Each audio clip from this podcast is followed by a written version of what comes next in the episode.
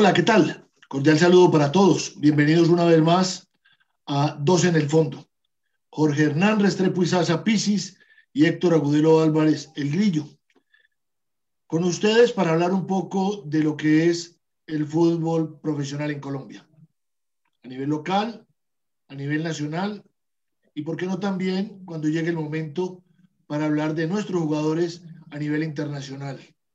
Hoy tocaremos Independiente Medellín Jaguares y los ocho de Colombia, porque al fin y al cabo, el primer objetivo trazado por todos los equipos en esta Liga Betplay es estar en el grupo de los ocho. Hablaremos de los ocho primeros. Pisis, ¿qué tal? Buenas tardes, bienvenido. Héctor, ¿qué tal? Saludo cordial, a Leo también. Placer volverlos a sentir y a ver, lógicamente. Sí, yo creo que por lo menos en este arranque, Héctor, en estas primeras fechas, nuestros equipos, y hablo particularmente de Nacional y Medellín, van cumpliendo sus objetivos. Creo que a los dos les falta, eh, podríamos decir que un poquitico más en, toda la estructura Atlético Nacional, eh, porque Medellín ya por lo menos tiene una fortaleza defensiva y en este último juego frente al equipo de Montería mostró cosas interesantes, sobre todo en la primera parte, en el tema de posición, en el manejo y en ser de pronto más decidido de mitad de cancha hacia arriba, pero eh, van cumpliendo en ese tema de, estar por lo menos ya en los ocho. Y de acuerdo a la tabla que usted y yo vamos a analizar nuestros equipos más adelante, a mí únicamente me faltaría ahí en, entre los ocho el cuadro América de Cali. Comencemos. Medellín Jaguares. Y la verdad, Jorge, es que terminé decepcionado. ¿Por qué, hombre? porque no me gustó Medellín. Porque la gran verdad es que Bolillo dijo el día que terminó siendo campeón de la Copa Colombia. Esta noche nos reunimos, cenamos, celebramos y mañana nos levantamos a trabajar por el primer objetivo del año 2021, que es ingresar al grupo de los ocho. El objetivo se cumplió. No voy a decir que no, pero la forma, el cómo, no me llamó la atención. Porque es que Hernán Darío llevó al terreno de juego el 11 titular que él tiene. Ese 11 es indiscutible. Ese 11 no tiene tu tía. Y ese 11 se vio en calzas prietas con un equipo como Jaguares. ¿Tuvo la pelota? Sí, tuvo la pelota. Pero para mí una tenencia insulsa, con un volante conductor desaparecido, que no fue capaz de llevar la pelota para que aparecieran los de arriba. Y les tocó retroceder a los de arriba para tratar de alguna u otra manera de llevar la pelota al fondo de la red. El gol llegó, sí, en un penal sin discusión para mí y muy bien cobrado por Andrés Cadavid. Corre, pero la gran figura del partido, André Mosquera Marmolejo otra vez. Por lo del segundo tiempo. Héctor, usted sabe que esto es de mirada, de concepto y de gustos. Yo lo miro de la siguiente manera. De acuerdo a lo que venía mostrando Medellín, donde la posesión no era lo más importante, donde su trabajo táctico defensivo eh, hizo que se encontrara, si se quiere, este título de la Copa Colombia, eh, yo creo que con relación a lo anterior de esos juegos, con este, pues hombre, tenemos que mirar, o por lo menos yo lo miro de esta, manera, Héctor. Medellín en la primera parte tuvo 74.3% de posesión. ¿Pero dónde? Claro que la tuvo. Claro. Sí, pero ¿dónde? Ah, ¿En qué parte? Vamos para allá. voy para allá, correcto, sí tuvo una posesión y como usted lo dice, sin el resultado final. Eso, al final de cuentas, no vale. Pero yo lo que quiero decir es el progreso del Medellín. Desde el minuto 4 o al minuto 4, ya Medellín mostraba la intención, con relación, repito, a los otros partidos, de que sus dos laterales, Gutiérrez, buen partido, y el señor Arboleda ya pasaban de la mitad de la cancha, en los partidos anteriores no.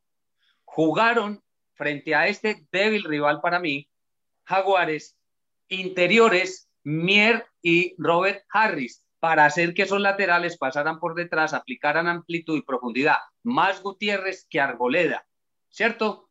Y Medellín tenía buena posesión, pero no tuvo en el último cuarto de cancha la resolución que se necesita. La chispa, la imaginación, la aceleración, la imaginación, eso yo lo comparto contigo, no lo tuvo el cuadro deportivo independiente de Medellín, porque si vamos a las cuentas, Medellín debió ganar este partido 4-1, sin problema. Entonces, son detalles que en ese tema de la construcción, Héctor, para seguir con Independiente Medellín, ya va dando el paso de mitad de cancha hacia arriba. Pero yo comparto, 74 punto y pico por ciento de posesión sin resolución. Mire, le repito, una tendencia insulsa. Yo soy consciente, como el que más, que Bolillo está armando un equipo de atrás hacia adelante y ya lo hemos tocado en varias oportunidades. Habíamos dicho que el equipo tenía dos compromisos por cumplir y afortunadamente en uno de ellos logró el objetivo, campeón y paso a un torneo internacional. Pero ya eso quedó en la vitrina de Independiente Medellín.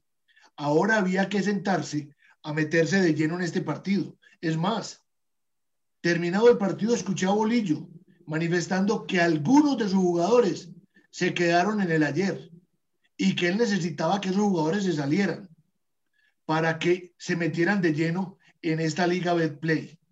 Porque sí, en la mitad, con Sánchez y con Loaiza, no hay problema en el cuarteto posterior, como usted lo dijo, con Arboleda y Gutiérrez saliendo, con David y Moreno muy fuertes, muy sólidos, y con Andrés Mosquera apareciendo cuando tiene que aparecer, que no es muy exigido.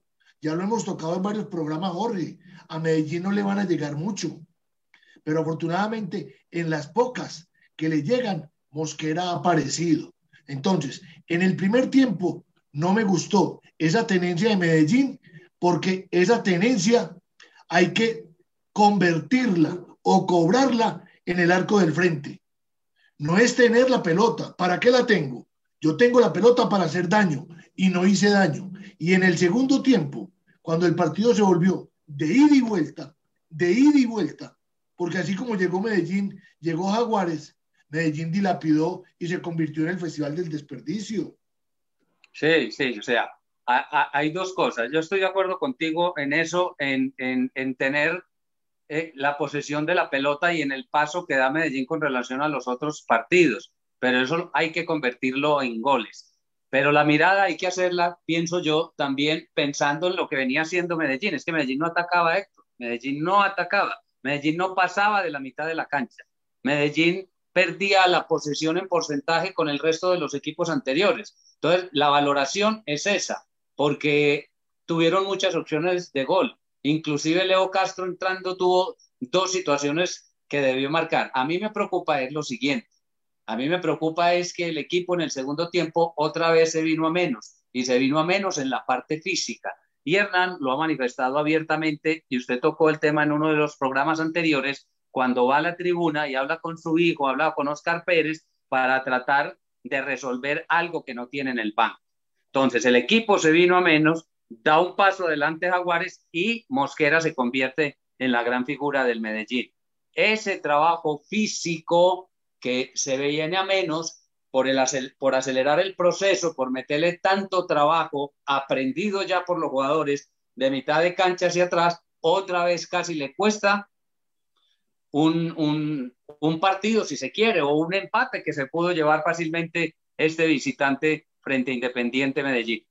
Medellín debe tratar de equilibrar esa parte física para que con, con esos 11 básicos que tiene el bolillo pueda sostener un poco más en el tiempo el juego, porque se vino a menos, repito, en, en esa parte táctica. Entonces, cuando hay que resolver, cuando hay que tener un recambio, por, por Mier, por Robert, por James Sánchez, que hace un buen partido, por el mismo Loaiza, en el banco cuesta Héctor.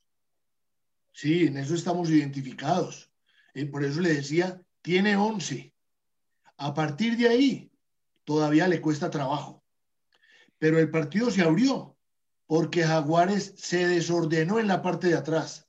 Porque en el primer tiempo ese Jaguares con ese 4-5-1, con ese 5-4-1, porque era muy férreo en la parte de atrás y Medellín no fue capaz de romperlo. Y eso es lo que yo en este momento le critico a este Medellín, porque es que hay que, hay que comenzar a apretar un poco más. Si no, no le va a dar. Y las fechas van pasando y las fechas van pasando. Hoy entró, hoy hace parte del grupo de los ocho, pero venga para que comencemos a hacer el análisis precisamente de esos ocho que hoy están metidos para pelear por el título en Colombia. Por eso, Héctor, una cosita antes de que siga y nos metamos en los ocho. Por eso en estos programas anteriores hemos manifestado que Medellín necesita siquiera de dos elementos.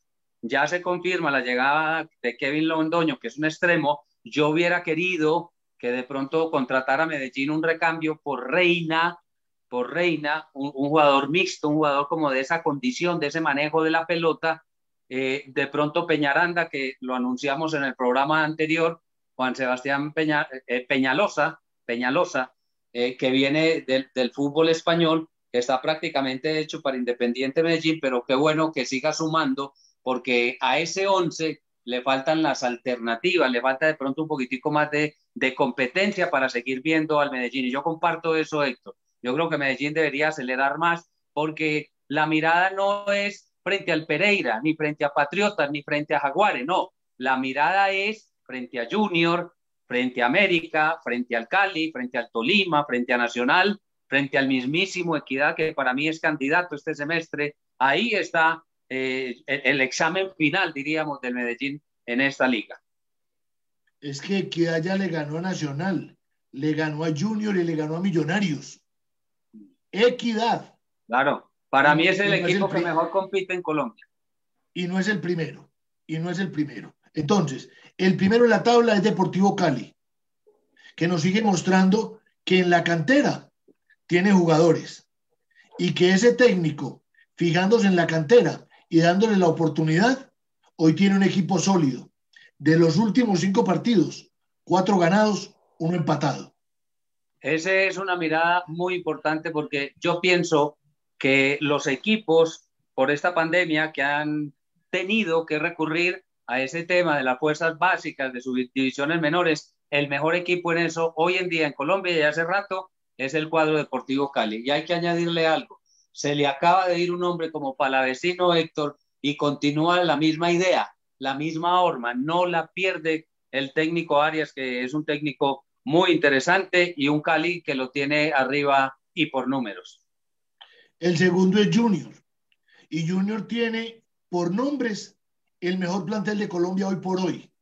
Y en Amaranto Perea, un técnico de proyección pero infortunadamente para Amaranto, la situación frente a la tribuna y frente a la crónica deportiva no es la mejor. Con un equipo muy, pero muy bueno y con jugadores muy hechos, muy maduros que tendrán que dar más. Sí, es una lástima que en Barranquilla, no sé, como en muchas plazas del país, no se tenga paciencia, porque si hay un técnico capacitado, un técnico estudioso, un técnico que tiene todo el aval si se quiere, para estar en el fútbol colombiano con cualquier equipo es Amaranto Perea, eso no tiene ninguna discusión. Volvemos al mismo tema. Lo que pasa es que el montaje de lo que quiere Amaranto Perea con su equipo, eso cuesta, pero la gente no tiene paciencia. Entonces, la mirada no es que se consiguió un punto frente a Envigado, no, sino que se perdieron los otros dos frente a Envigado. ¿Por qué? Por la diferencia entre Junior y Envigado. Y eso cuesta y mucho. Pero estamos al frente también, Héctor, si se quiere, de un candidato en esta liga. Claro que sí. Tres ganados, uno perdido, uno empatado de los últimos cinco partidos. El tercero es Independiente Santa Fe, que con Harold Rivera Jorge hace rato viene mostrando que ese técnico parece que hubiese nacido para dirigir Santa Fe. Porque también perdió buenos jugadores, hizo recambio y en el recambio encontró la huella. Sí, sí. Eh, sigue más o menos con la misma idea. Este es un equipo también físico, este es un equipo dinámico, eh, este es un equipo de mucha presión, eh, de mucho duelo, eh, sigue con la misma idea del semestre anterior, a, pesar de, como usted dice, de los recambios, y tiene chapa, tiene chapa porque es un equipo que como equidad compite muy bien en Colombia frente a cualquiera. El cuarto es Tolima, y ya de Tolima, pues hablamos en dos programas anteriores. Uno de los equipos más físicos, más atléticos que tiene el fútbol colombiano, con un Hernán Torres que conoce su plantel más que nadie y con un equipo que es muy duro. La verdad es muy duro. No solamente en la parte física, sino que de mitad de cancha hacia arriba tiene hombres con los cuales puede resolver. Sí, esa es la mirada, Héctor. La mirada es que es un equipo muy fuerte tanto en defensa como en ataque. A mí de pronto eh, eh, me llama la atención, me parece que le falta algo como en esa zona de volantes y sobre todo en el tema de la recuperación. Él tenía en Ríos, en Juan David y en Gordillo dos hombres muy de marca. Y a mí me hace falta de pronto un volante mixto. Ojalá lo encuentre, ya se va Gordillo, ojalá encuentre eh, Ríos, un compañero que de pronto le pueda dar esa posibilidad, porque ahora vemos cuando se junta Nieto con Cataño, eh, hablamos de las bandas de un equipo que, que, ataca supremamente bien con plata, con Albornoz, que tiene en Caicedo un jugador demasiado importante para el medio y para ese estilo del cuadro de Deportes Tolima, de guerrear, de luchar, de competir. Eh, y es un equipo muy interesante que yo diría, Héctor, pierde de pronto un poquitico en el escalón a lo que tenía Gamero, pero sostiene más o menos la misma horma y también hay que meterlo en la bolsa. No, y como vos decís, en el fútbol local, en el fútbol local, Tolima es Tolima. Es mm. decir, eh, puede que le cueste internacionalmente, pero en lo que tenemos hoy por hoy en Colombia, el equipo está para estar en el grupo de los ocho, como usted lo pide, siendo protagonista. Y abro un pequeño paréntesis antes de llegar a equidad, porque tocaste un tema que es fundamental. Lo que hoy estamos diciendo, que es una verdad, mañana puede ser una mentira, porque hay muchos de los jugadores que hoy hacen parte de X o Y plantel, pero que siguen en remojo con ganas de irse para otra parte. Sí, eso, es lo triste que lo veníamos analizando en los otros programas. A Gamero se le va Matías de los Santos, eh, a, a, Hernán Torres se le va Gordillo, a Palavecino al Deportivo Cali. Entonces pierde fuerza, pierde fuerza el torneo, infortunadamente pierde fuerza porque tenemos técnicos capacitados, tenemos técnicos de primer nivel, pero la dinámica del fútbol no te permite consolidar esos procesos eh, y esas ideas, sobre todo de juego, para que veamos un, un, un nivel un poquitico más alto en nuestro medio. Perfecto. Voy a ir con Leo porque hay comentarios, Jorge, en el Facebook, antes de llegar a Equidad, que es el quinto equipo que vamos a analizar. Leo, con las buenas noches.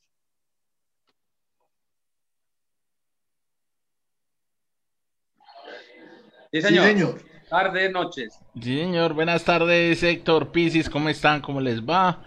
Eh, un saludo muy especial para todos los que nos escuchan a esta hora a través de Dos en el Fondo, una forma eh, nueva de, que analicemos el fútbol profesional colombiano. No, por aquí tienen un par de saludos eh, en el Facebook. Déjenme por acá los leo. don Román Jaramillo le envía saludos a Héctor y le dice, Héctor, yo pienso que Bolillo planteó bien el partido pero Castro es el que no resuelve.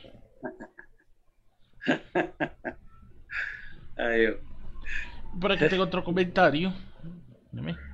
Señor Andrés Serna nos dice que definitivamente es Buletich el que siempre tira a resolver.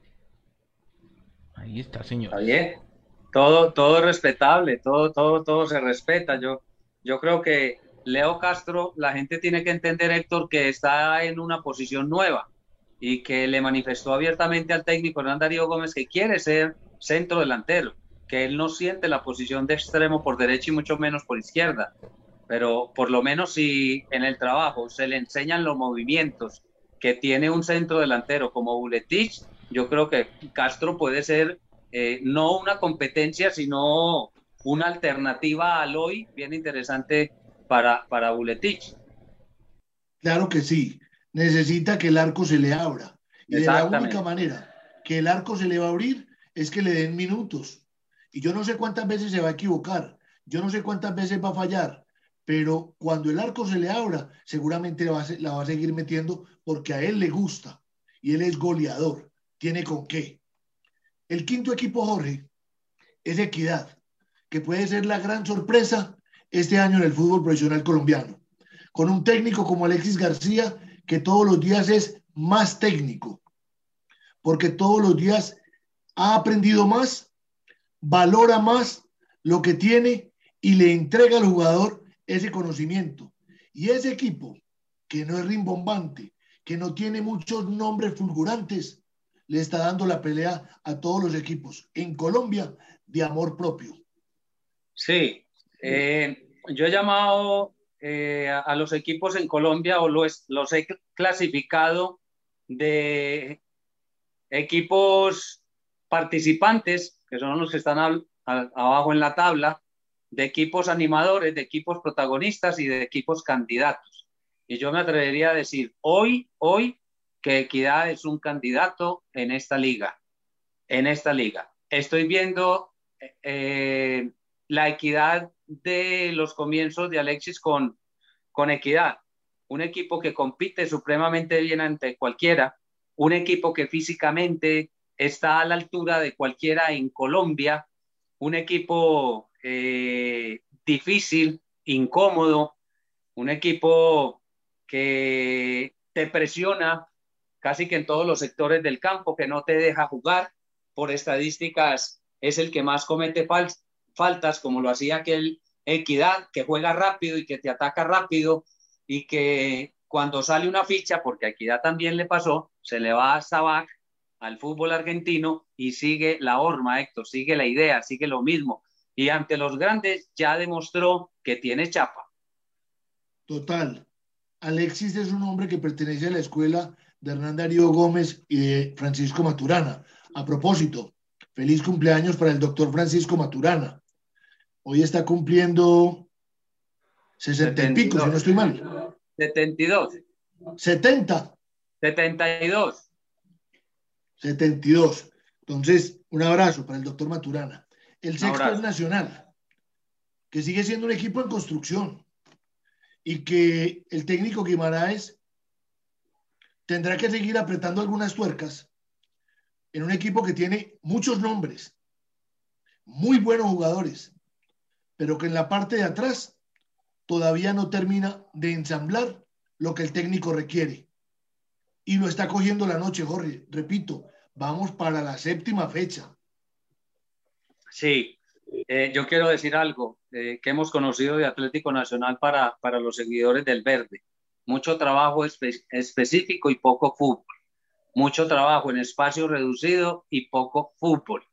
Para mí, en estas primeras jornadas, esos resultados que ha conseguido Atlético Nacional al laboratorio que ha, hecho el técnico Gimaraes, los consigue por su parte individual, porque Nacional de, de mitad de cancha para arriba compite contra cualquiera en Colombia. Y si lo comparamos contra Junior, contra Tolima, contra el Medellín, contra Millonarios, Santa Fe, América, Cali, Nacional está mano a mano o de pronto un escalón más. Hablo de los jugadores que se tienen de mitad de cancha hacia arriba y esos resultados iniciales para estar entre los ocho de Colombia ha sido más por lo que él ha planteado de esos jugadores de mitad de cancha hacia arriba, porque yo comparto contigo, Héctor, y creo que con mucha gente nacional tiene que seguir resolviendo su trabajo defensivo, lo tiene que seguir resolviendo y lo tendrá que mostrar teniendo más tiempo de trabajo porque ya descansó en este juego frente al once de Manizales.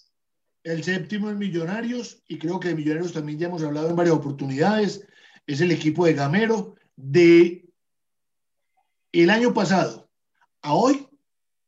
Creo que Gamero ha venido haciendo las cosas de una muy buena manera con este equipo de Millonarios, que también tiene jugadores jóvenes que han dado la respuesta positiva.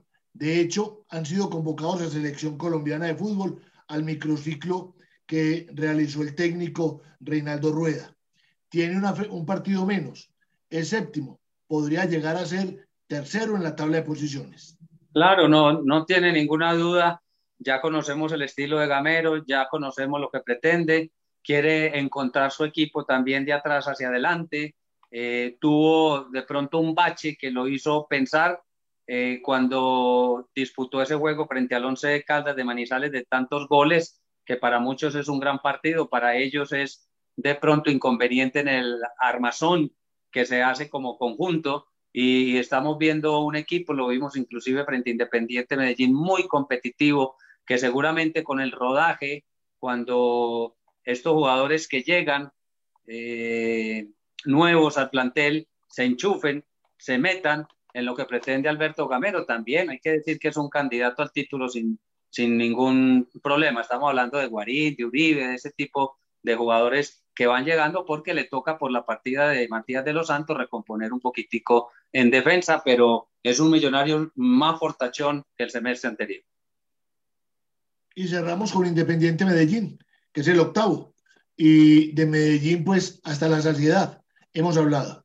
Equipo en construcción que va a hacer su trabajo inicialmente en el orden, con buenos jugadores en sus posiciones y esperando ensamblar de la mejor manera en corto tiempo.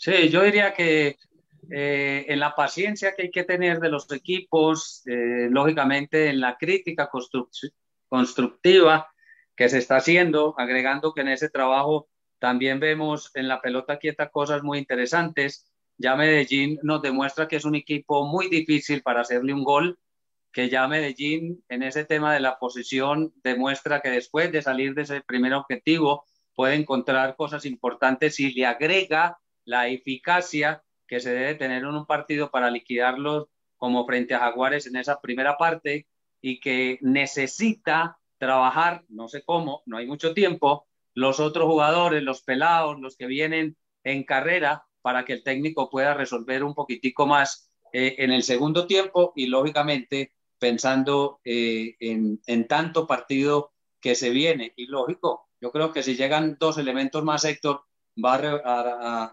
engrandecer un poquitico más eh, eh, esa idea que se tiene para ver un Medellín mucho más sólido entre los ocho. Héctor.